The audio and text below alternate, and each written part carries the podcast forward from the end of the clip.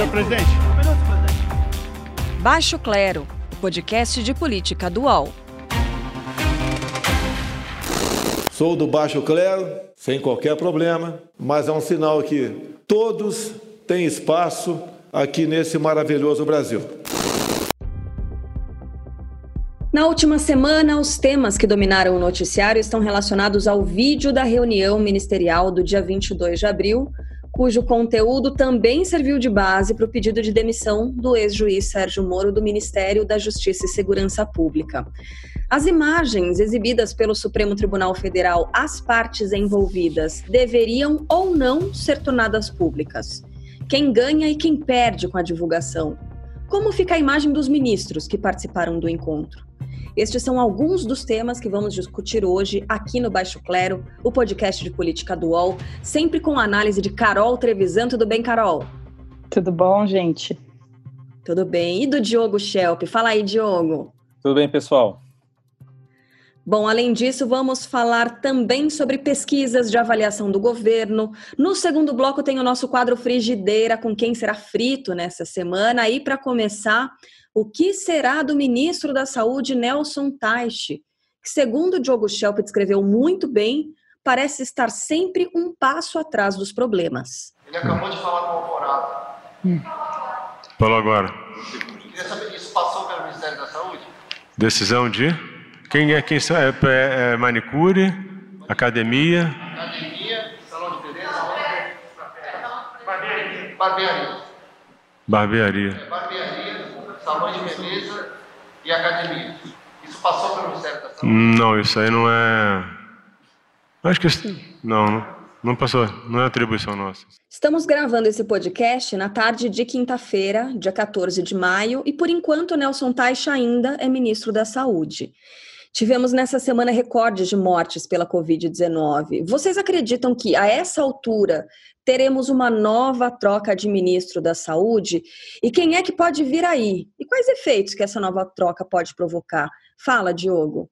Olha, é, dá a impressão nítida de que Tati está sendo fritado da mesma forma como o ex-ministro Luiz Henrique Mandetta é, até que ele se demitiu, né? Até que foi demitido, na verdade, né? Até que a situação se tornou insuportável. É, o Taish ele é muito menos proativo do que o Mandetta era, né? Isso fica bem claro. O Taish é um ministro fraco, né? Tem tem notícias agora de que eles, o Ministério, sob a sua gestão, estava enviando menos respiradores para os estados, está investindo menos na, no, no combate à pandemia. Agora, sempre pode piorar no governo Bolsonaro. Então, é, afirma-se que quem está na fila é o, é o Osmar Terra, que é o ex-ministro Osmar Terra, que é médico. Ai, de novo, né, gente? É. E, e, o Osmar Terra é, seria pior que o Tais, porque ele, ele, é, ele é proativo contra qualquer, qualquer medida realmente efetiva contra a pandemia, né? Então, o Tais é só fraco. O Terra seria ainda pior porque ele jogaria contra o que já está sendo feito contra a pandemia, né? Porque tem, é preciso lembrar que Osmar Terra foi quem embasou e endossou, é, a opinião do Bolsonaro de que a pandemia seria só uma gripezinha, né? Ele até fez previsões de, de número de mortes ao longo do ano todo, na casa não acertou dois, nenhuma, não acertou nada e na casa dos 2 mil e já estamos em mais de 10 mil, 12 mil, né? É, mortos e, e, ainda nem chegamos na metade do ano. Então, enfim, a gente tem que sempre lembrar que sempre pode piorar. Na situação atual entre terra e tais, seria melhor ficar com tais. Carol, a gente teve é, o Vélez Rodrigues, vocês se lembram, né, como ministro da Educação, e veio assim, ó, num, né, numa ascendente, só que não, é, essa nomeação dos ministros da educação. Será que a gente pode ter o mesmo acontecendo na saúde? Com Osmar Terra, você, você quer dizer? Isso, é, como diz o Diogo, será que a situação pode piorar? Ah, sem dúvida pioraria com Osmar Terra, porque ele é muito negacionista, né, em relação a, ao que os outros países têm feito e a, as evidências científicas, né, que eu acho que é bem diferente entre um e outro, Nelson Teich e o deputado Osmar Terra, é que o Teich vai ter que voltar a atuar né, no, no, sistema de saúde privado, por exemplo, né? Mas quem, é. quem gostaria de ser tratado por Taixa agora, né? Depois de, dessa gestão que ele fez diante do, do Ministério. O Osmar Terra não, ele tem uma carreira política, ele não atua mais como médico, apesar dele dizer que ele já está no fim da carreira, porque tem 70 anos, enfim. Mas, como disse o Diogo, sempre pode piorar. Pois é, não sai muito bem o Taixa. O Taixa ele tem agora uma função muito mais administrativa, né, de, é, de coordenação de equipes, de, de, uma função administrativa basicamente, mas é um médico, já atuou e vira e mexe a gente ouve os comentários, assim, Carol e Diogo, não sei se vocês concordam, de que o Taixa tem cara de médico que não coloca a mão no paciente. Né, aquela pessoa que se mantém é, afastada do, do, dos pacientes, e a Carol tem muita razão quando ela diz isso, que ele pode ter prejuízo, assim, com relação à própria imagem, né, saindo desse governo. Falando em é, avaliação de imagem, com essas trocas, será que essas trocas elas podem interferir na avaliação do Bolsonaro? A gente teve a divulgação da pesquisa CNT-MDA, né, nessa semana, com 32% de avaliação positiva, bom ou ótimo, e 43,4% de avaliação negativa, ruim ou péssimo que é que esses números trazem de novo? Carol, que nos últimos episódios aqui do, do podcast falou né, sobre as pesquisas de avaliação do governo Bolsonaro. Nesse sentido da aprovação e da desaprovação do governo, a pesquisa corrobora as outras pesquisas, né, demonstrando que tá, ele está perdendo apoio popular. Mas, por outro lado, o que eu acho mais interessante nessa pesquisa, a CNP dessa semana, é o, a quantidade de regular. O regular vem diminuindo. E aí é, tem menos gente indo para o ótimo e bom e mais gente indo para ruim e péssimo, ou seja, um para quatro, né? Então está é, tá havendo uma radicalização em que a base contra Bolsonaro está tá aumentando. E isso é um, um, ponto importante. Outro ponto importante da pesquisa é o apoio ao isolamento, né? Então, a, a pesquisa mostra que 67,3% dos entrevistados dizem que apoiam o isolamento total, e que ele deve ser praticado. E o isolamento vertical é apoiado por 29,3%.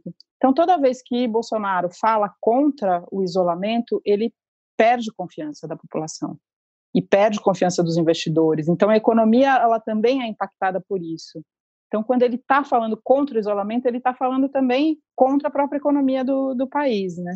E esse é um argumento que ele geralmente usa, né? Por exemplo, na Suécia, que é um país que ele costuma evocar, para comparar o Brasil como se fosse possível, é, o Banco Central já prevê uma recessão, mas porque tem uma recessão no mundo inteiro. Não, não basta você fazer um isolamento e, e, ou não fazer isolamento e achar que aí a sua economia vai decolar. Não vai decolar, tem quem invista. A economia está parada no mundo por conta da pandemia. A pandemia é sempre maior do que é, esses desejos do Bolsonaro. É, o, essa postura do Bolsonaro de é, questionar e contra as é, recomendações da Organização Mundial da Saúde, agora, para além de ser uma posição de um párea né, com, com relação aos líderes mundiais, isso a gente sabe pode ter consequência muito grave, pode elevar o número de mortes ainda mais, deixa a população muito confusa, e aí a gente se depara com uh, o noticiário trazendo o seguinte: assinatura, né, uma nova medida provisória publicada na madrugada dessa quinta-feira, no Diário Oficial Oficial da União, em que o presidente Jair Bolsonaro isenta agentes públicos de serem responsabilizados por erros que cometerem durante o enfrentamento da pandemia do coronavírus e também dos efeitos da, da economia no país. O Diogo Schelp, como é que você avalia essa medida? Como é que a gente pode ler é, essa medida provisória publicada pelo presidente Bolsonaro? Olha, Carla, eu talvez seja um pouco forte o que eu vou dizer, mas é, para mim, isso aí é o AI-5 da pandemia. Porque o AI-5, vocês lembram, foi um ato institucional é, da ditadura militar que institucionalizou a repressão, né? E, e a cassação de políticos e tal. É, esse, essa medida provisória é uma tentativa de institucionalizar a negligência do agente público no combate à pandemia. Né? vou ler um trechinho aqui. Aqui, no artigo 1 diz: os agentes públicos somente poderão ser responsabilizados nas esferas civil e administrativa se agirem ou se, ou se omitirem com dolo ou erro grosseiro na, no enfrentamento da emergência de saúde pública e no, no combate aos efeitos econômicos e sociais da pandemia. Quer dizer, se morrer gente porque os agentes públicos tomaram decisões equivocadas, é, fizeram uma gestão ruim e morre gente, eles não podem ser responsabilizados. E se as pessoas ficarem passando fome, desempregadas e tiver um desastre econômico, eles também não podem ser responsabilizados. Ou seja, né, o que, o que, que dá para chamar isso? É um absurdo, é, uma, é a MP da negligência, a MP que institucionaliza a, a negligência. E a outra coisa, isso aí com, tem grande chance de cair, o STF considerar isso inconstitucional. É, uhum. Então fica parecendo também que é mais uma tentativa do governo de criar uma crise com o STF, né? Porque já sabendo que isso dificilmente isso vai ser contestado judicialmente e quase certamente será derrubado, ao menos parcialmente, no STF. Uhum. Carol, aposta que cai? A, a OAB já está se movimentando para demonstrar a inconstitucionalidade dessa medida, né? É, eu, eu, dei um, um outro nome para esse MP, que é a excludente de ilicitude para o próprio governo, né? Então, como, é como se o governo estivesse se antecipando ao que pode acontecer para não ser depois julgado por isso, né? É como se fosse a excludente de ilicitude que o presidente Bolsonaro persegue para implementar para agentes de segurança, mas aplicada a ele mesmo. Aí ele não precisaria ter essa responsabilidade. O que eu acho interessante dessa semana, que a gente deveria destacar, é que as instituições tiveram que se colocar. Para mim, é o fato mais importante dessa semana. O Supremo ter se colocado de maneira muito forte, muito contundente em relação a, aos vídeos que a gente vai falar daqui a pouco, né? Me parece que essa chegou nesse limite, né? Chegou na hora que as instituições não vão mais é, passar pano para o presidente. Uhum. O Supremo é, chegou um momento em que o Supremo tem de fato que ser o poder moderador, né? Vamos então passar para essa questão do vídeo. É, o presidente da República ele diz que não se opõe à divulgação do vídeo da reunião ministerial do dia 22, caso a íntegra desse, aliás, ele não se opõe é, desde que o que seja divulgado tenha relação com o assunto em discussão, né? Que é a interferência ou não da, do Jair Bolsonaro sobre a Polícia Federal. Bom, caso a íntegra desse vídeo, que até onde a gente sabe, né, é, tem uh, um teor explosivo, digamos assim, por causa dos termos usados, porque os ministros se exaltaram. Eu pergunto se esse vídeo vier a público cru, do jeito como ele aconteceu, o que a gente pode esperar para a próxima pesquisa de opinião sobre o governo do Bolsonaro, Diogo Schelp? Olha, eu suspeito que em termos de aprovação do governo, não deve cair muito. Mas, como a, a Carol já apontou, é, esse fenômeno dos, dos eleitores ou cidadãos que, que consideravam o governo regular, deles migrarem para a turma que considera o governo ruim ou péssimo, deve continuar crescendo. Né? Então, aparentemente, o Bolsonaro ele atingiu o piso, é, talvez, de popularidade dele no que se refere à aprovação do governo. Né? Então, ele tem ali um terço que, apesar de tudo que já aconteceu esse ano, não ficou abaixo de, dessa, dessa, desse patamar. É, lembrando que o governo, o governo Lula, por exemplo, que Lula, durante os oito anos de mandato dele, o pior índice que ele teve nessa mesma pesquisa CNT foi de 29% de aprovação do governo dele. Também foi o menor índice do Bolsonaro em agosto do ano passado, de 29%. É, então, tem esse patamar aí. Tem que lembrar que o Lula foi um presidente muito popular e que terminou, encerrou o governo dele muito popular. Então, 84%. É, uma coisa impressionante. Então, assim, é, o Bolsonaro, uma, outro tipo de, de governante, mas ele, ele, a estratégia dele é a radicalização, e essa radicalização parece reforçar esses 30% dele, né? Mas o que pode cair muito é essa, essa porcentagem de irregulares, como disse a Carol. Carol, é, vamos falar da divulgação desse vídeo, então, Bolsonaro. Acho que eu vou fazer o seguinte, ó. Vamos falar sobre a estratégia do Moro ao exigir a divulgação desse vídeo. E aí eu aproveito para registrar a participação da audiência aqui do nosso Baixo Clero pelas redes sociais do UOL Notícias, arroba UOL Notícias, para trazer alguns temas aqui para nossa discussão. Arroba Francisca Alves 454. Olha o que ela pergunta, Carol. Se o Moro já sabia de tanta coisa sobre o Bolsonaro, por que ele só se manifestou quando apertou o calo dele? Por que, que só nesse momento o Moro vem a público né, para denunciar tudo isso? É uma boa pergunta, porque ele sabia exatamente qual era o governo que ele estava entrando, né? Não sei, acho que talvez porque nesse momento ele viu que ali tinha uma boa desculpa para pular fora de uma situação que é insustentável, de ruim. É, Depois nunca mais ele ia recuperar é, essa popularidade. Com relação a, a essa. Posso, posso falar sobre isso, Carla? Claro, claro. É, não, eu, o Moro claramente fez uma péssima escolha ao entrar no governo Bolsonaro, né? É, me parece que até ele se deu conta disso. Naquela naquela naquela aquele dia que ele fez aquela aquela apresentação né de saída aquele pronunciamento de saída. O que ele disse naquele pronunciamento é que aquele era o limite dele né que uma demissão do diretor da PF sem uma justificativa plausível era o, era o limite dele né. É, isso não quer dizer que ele estivesse sendo conivente ao longo do governo com interferência na PF. Para isso, teria que ter tido um, um, caso claro em que ele, por exemplo, ordenou ou falou para o diretor da PF que era para parar de investigar é, questões envolvendo a família do, do Bolsonaro, por exemplo. Né? Ele se colocou um limite. O limite para ele, que é um limite ético, né, é, que outras pessoas poderiam ter tido um limite mais rígido do que ele adotou, é, o limite dele, segundo ele mesmo falou, era uma demissão do diretor da PF sem uma justificativa plausível.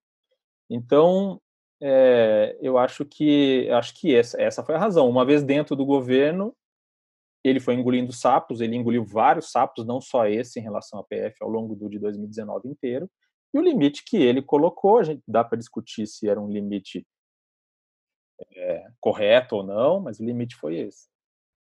Bom, tem uma outra pergunta aqui, samuel.henry. Ele pergunta sobre a possibilidade de Moro ser candidato à presidência em 2022 e desbancar o atual presidente. A gente já falou sobre isso, né? Que Moro pode muito bem aparecer é, como candidato nas próximas eleições, e ele soube usar politicamente, né? Esse período exato aí para conseguir se afastar e tentar se descolar da imagem do Bolsonaro. O que, que, vocês acham disso? Vocês querem acrescentar? Porque a gente vem falando, né, nos últimos episódios sobre essa possibilidade de Moro candidato.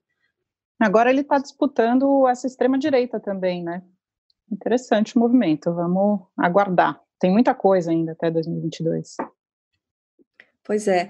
Carol, deixa eu aproveitar que você citou aí é, agora uma responsabilidade maior por parte do Supremo, né, de se colocar como um poder moderador. O ministro Celso de Mello, é, esse movimento dele de é, consultar as partes a respeito do vídeo, né, consultou a defesa do, de Sérgio Moro, também consultou a Advocacia Geral da União para perguntar se divulga ou não, se é, derruba ou não o sigilo é, desse vídeo, dessa gravação. O que, que ele diz quando ele é, levanta esse questionamento, quando ele não decide isso por ele mesmo? Ele tenta, de repente, tirar o dele da reta e jogar a responsabilidade para as outras partes né, dessa divulgação? É uma tentativa de proteção do Supremo Tribunal Federal também, uma vez que a gente sabe que é, há críticas né, contra o Supremo nessa gravação. Mas o ministro Celso de Mello é o decano do Supremo, ele detém o maior respeito né, de todos os ministros, e ele é visto como, entre os ministros, aquele que mais defende a transparência.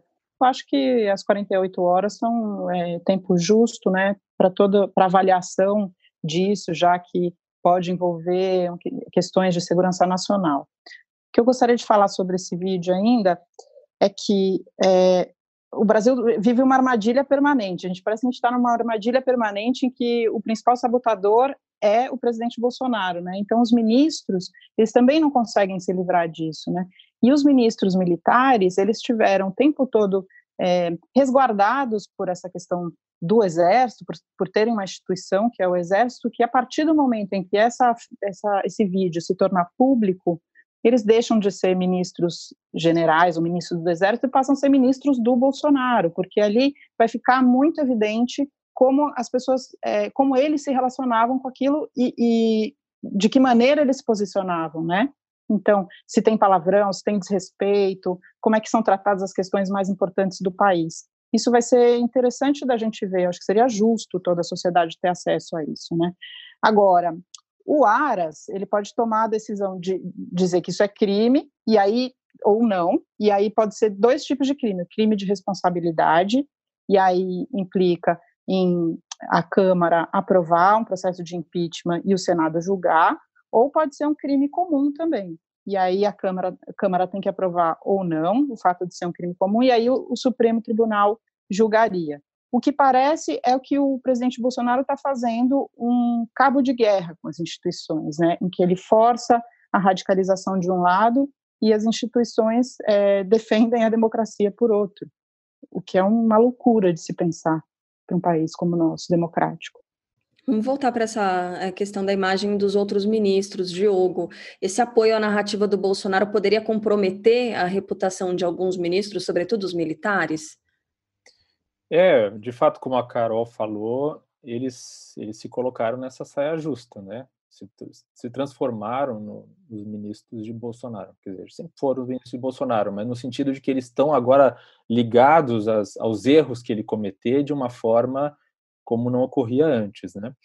É interessante que eh, os ministros militares, três deles já depuseram, né, já, já deram seus depoimentos para esse inquérito essa semana, e o que se noticiou é, da, desses depoimentos, do conteúdo desses depoimentos, é que houve um alinhamento, que eles fizeram um alinhamento é, que fosse, que viesse de encontro ao, à versão que o Bolsonaro queria dar para a interpretação desse, desse vídeo.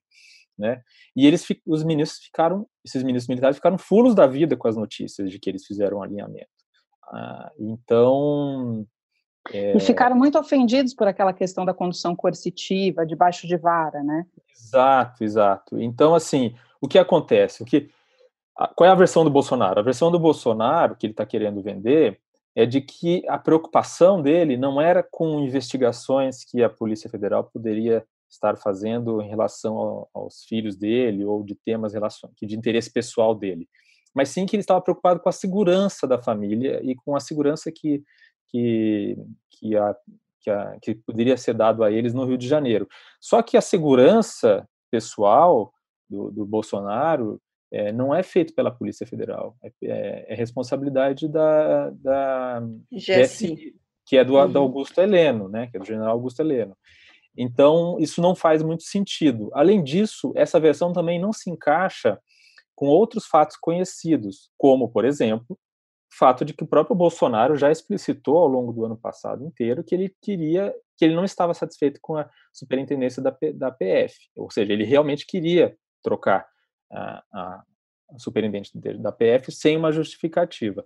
E a outra coisa é que também não encaixa com as mensagens que o Moro divulgou que eles trocaram no mesmo dia da reunião, dessa fatídica reunião ministerial, no dia 22 de abril, em que é, o Bolsonaro compartilha uma notícia falando sobre um inquérito relacionado a fake news que envolveria, estaria chegando a deputados da base dele, entre os quais o filho Eduardo Bolsonaro, é, e em seguida ele diz, né? A gente precisa sempre lembrar, essa história já é conhecida, mas precisa lembrar sempre, né? Para colocar no contexto. Em seguida ele escreve mais um motivo para a troca, né? Ele escreveu isso na manhã do dia 22 de abril. E depois teve a reunião em que. Então, o contexto todo é, confirma a versão do Moro, que é a versão de que o Bolsonaro queria uma, uma mudança na Polícia Federal por causa de, né, que aquela referência à família dele que ele fazia na reunião, na verdade, se devia se referia sim à Polícia Federal. É. Uhum. Uhum. Tem mais que, inclusive, questão... ele não confiava nessa, na cúpula né, da, da, Polícia Federal. É algo que me chamou muito a atenção foi é, o depoimento do delegado Alexandre da Silva Saraiva. Ele chegou, se aventou né, a possibilidade de ele ser indicado para a superintendência da Polícia Federal no Rio.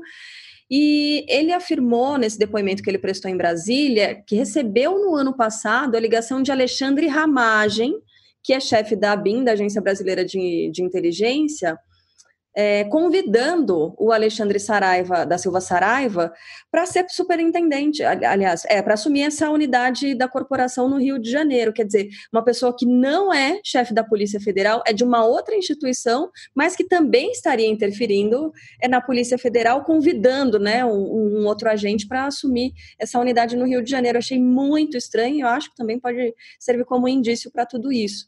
Fala, Carol, desculpa, eu te cortei. Imagina.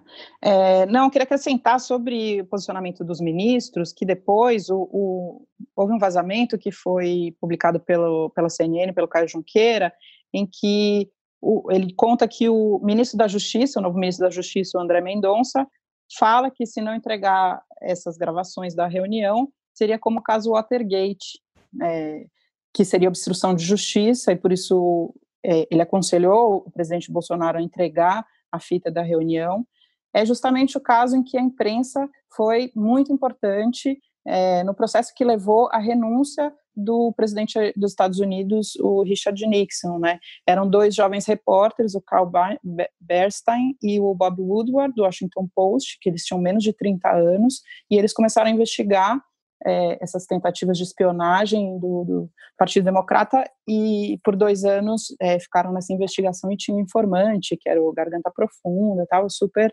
é, importante a participação da imprensa nessas denúncias. E aí bem no momento em que Bolsonaro tenta a partir do momento em que isso é revelado, que a denúncia do Moro é feita, ele tenta pautar a imprensa com uma narrativa dele, é, aparecendo de maneira aparentemente improvisada para fazer as coletivas, aí ele pegando jornalistas de surpresa e tal. E aí, é, nessa quinta-feira, ele fez uma reunião é, é com a Fiesp, que foi mediada pela Fiesp, com mais de 450 empresários do Brasil inteiro, em que ele fala, ele defende o fim do, iso do isolamento e tal, e ele sugere que os empresários deixem de anunciar nos jornais e nas televisões, porque a imprensa tem publicado notícias muito ruins sobre o governo. É, então, essa, essas duas, duas pontas são muito interessantes no momento. Né? Quanto mais ele força esse descrédito da imprensa, mais a imprensa se torna relevante. Eu é, queria também registrar aqui é, elegante do presidente da República ali naquelas coletivas de todos os dias, em que ele conversa com a imprensa também com apoiadores. Ele fez questão de ressaltar e citou um a um ali dos veículos de comunicação, expôs os repórteres que estavam presentes ali e esses veículos que anunciaram cortes de salário. Né, dos jornalistas. Então, ele apontou: você é do Estadão, você é do, do Diário do Comércio, não sei o quê, corte de 25% no salário, não é isso? E expondo ali é, os jornalistas e houve, inclusive, reação também por parte desses apoiadores. Muito ruim é, a relação com a imprensa, a gente sabe, a Carol está dizendo aí, né, uma tentativa de enfraquecer a imprensa e também sempre que há oportunidade de provocar algum constrangimento né, aos colegas, então aqui nossa solidariedade. Gente, é, vamos fazer então um intervalo rapidinho, já já, no segundo bloco, mais perguntas enviadas aqui pelo perfil do UOL Notícias nas nossas redes, repetindo, arroba UOL Notícias. Se você enviou uma pergunta para cá, enviou uma dúvida, será que ela vai ser lida logo mais? Só tem um jeito de saber, hein? Ouça mais podcasts do UOL como Baixo Clero em noticias.uol.com.br barra podcasts.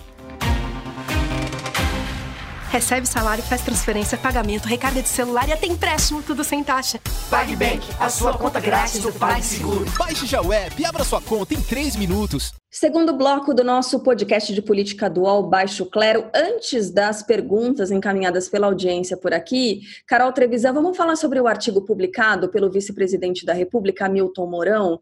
Ele publicou um texto no jornal Estado de São Paulo e dizendo o seguinte, ó, que é, vê o país a caminho do caos e que não enxerga outro lugar no mundo que esteja, abre aspas, causando tanto mal a si mesmo como o Brasil fecha aspas.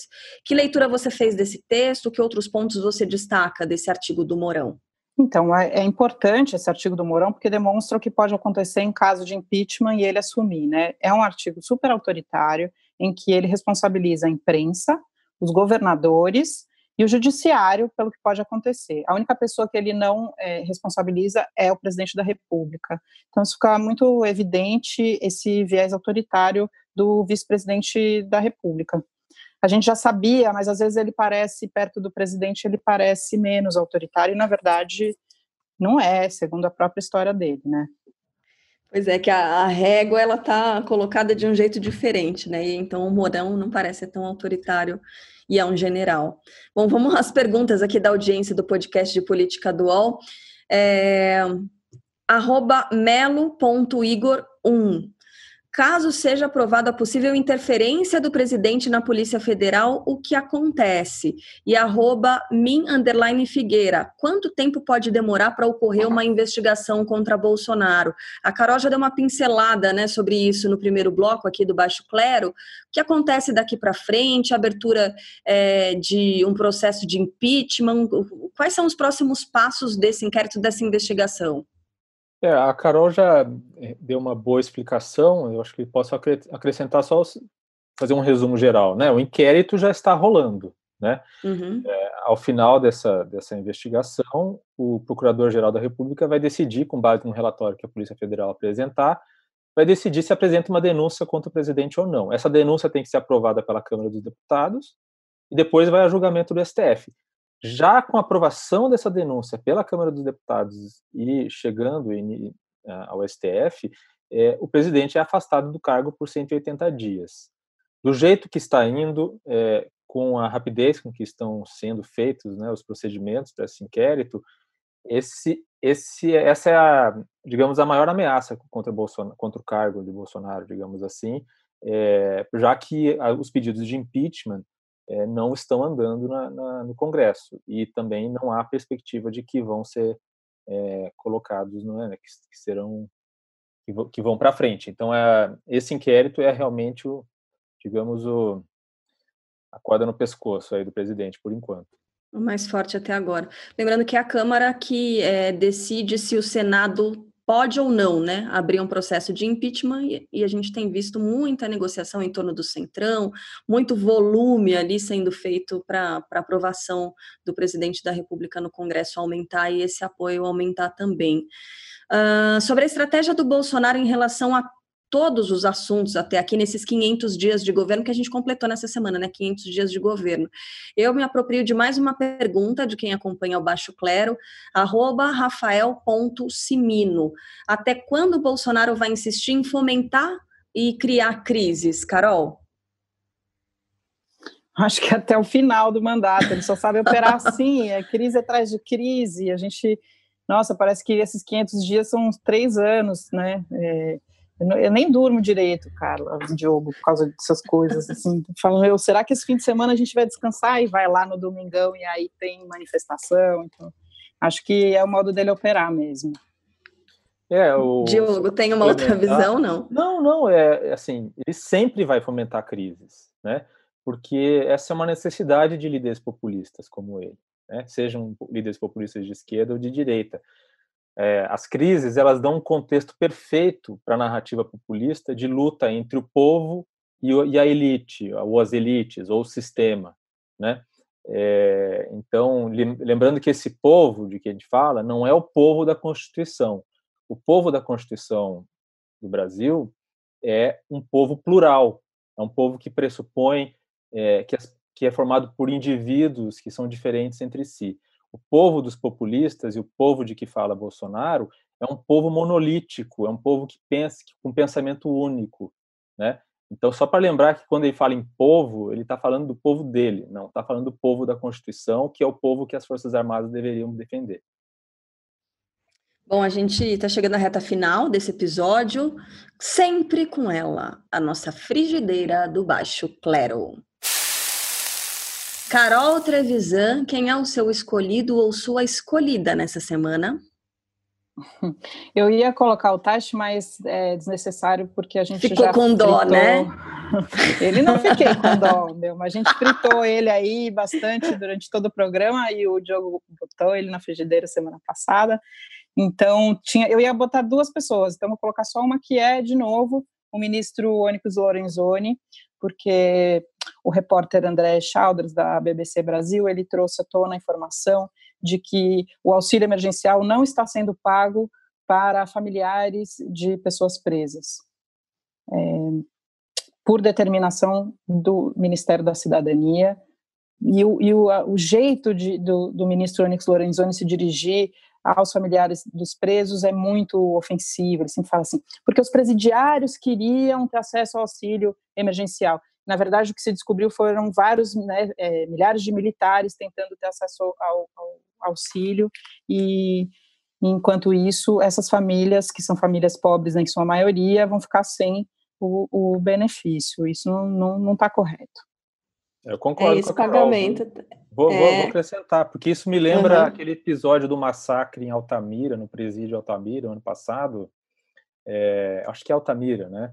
Que no Pará, em que o Bolsonaro também perguntaram para o Bolsonaro, né? Ah, se ele não se solidarizava com as famílias dos presos que tinham sido massacrados, né?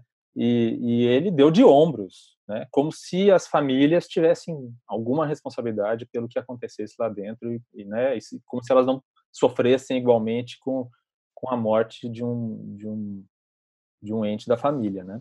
Ah, estendendo É a pena, gente, para além da pessoa que cometeu o crime. Isso é gravíssimo, tem, tem razão, Carol. Ô, Diogo, quer São dizer que você. pessoas sob então- custódia do Estado, né? Sim, sim. Ademais. Isso não quer dizer que você frita também o Onyx Lorenzoni, né, Diogo Schelp? Quem é o seu escolhido ou a sua escolhida? Eu vou fritar o vice-presidente Hamilton Mourão Olha. no contexto é, no contexto dessa desses depoimentos que os ministros militares deram em relação a- ao vídeo É, e quando veio aquela história que a gente estava comentando, né, sobre o alinhamento das versões para todo mundo fala, dar uma versão compatível com o que o Bolsonaro estava defendendo e tal, é, o Mourão foi ao Twitter e escreveu assim: quem alinha discurso é bandido.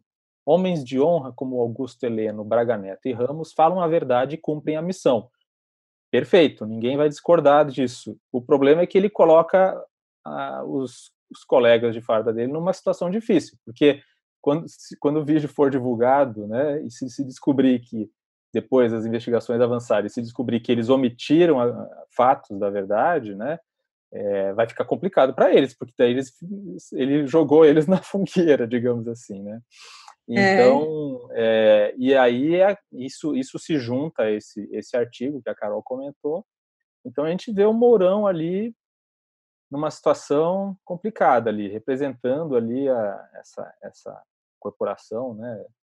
Essa, esse grupo de militares que fazem parte do governo e que estão cada vez mais, como disse Fernando Henrique essa semana também, é, com um gostinho do poder. E esse gostinho do poder, quando as Forças Armadas têm um gostinho do poder, é sempre um perigo.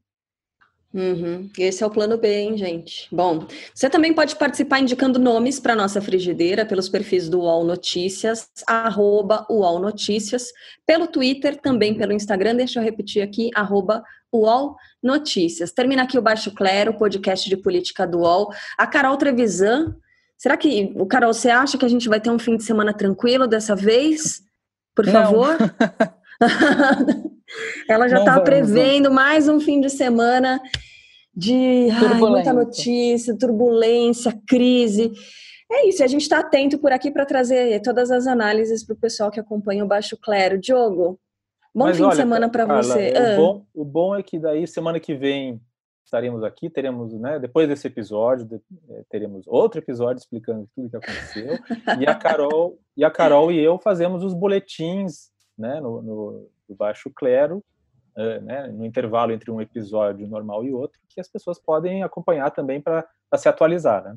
Muito bom, ao longo da semana você tem todas as atualizações com o Diogo Schelp e com a Carol Trevisan também. Gente, um beijo, até o próximo. Até mais. Beijo, pessoal. Até.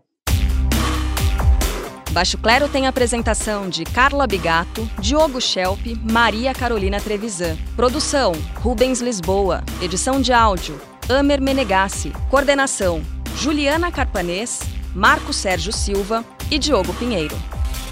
Está encerrada a sessão.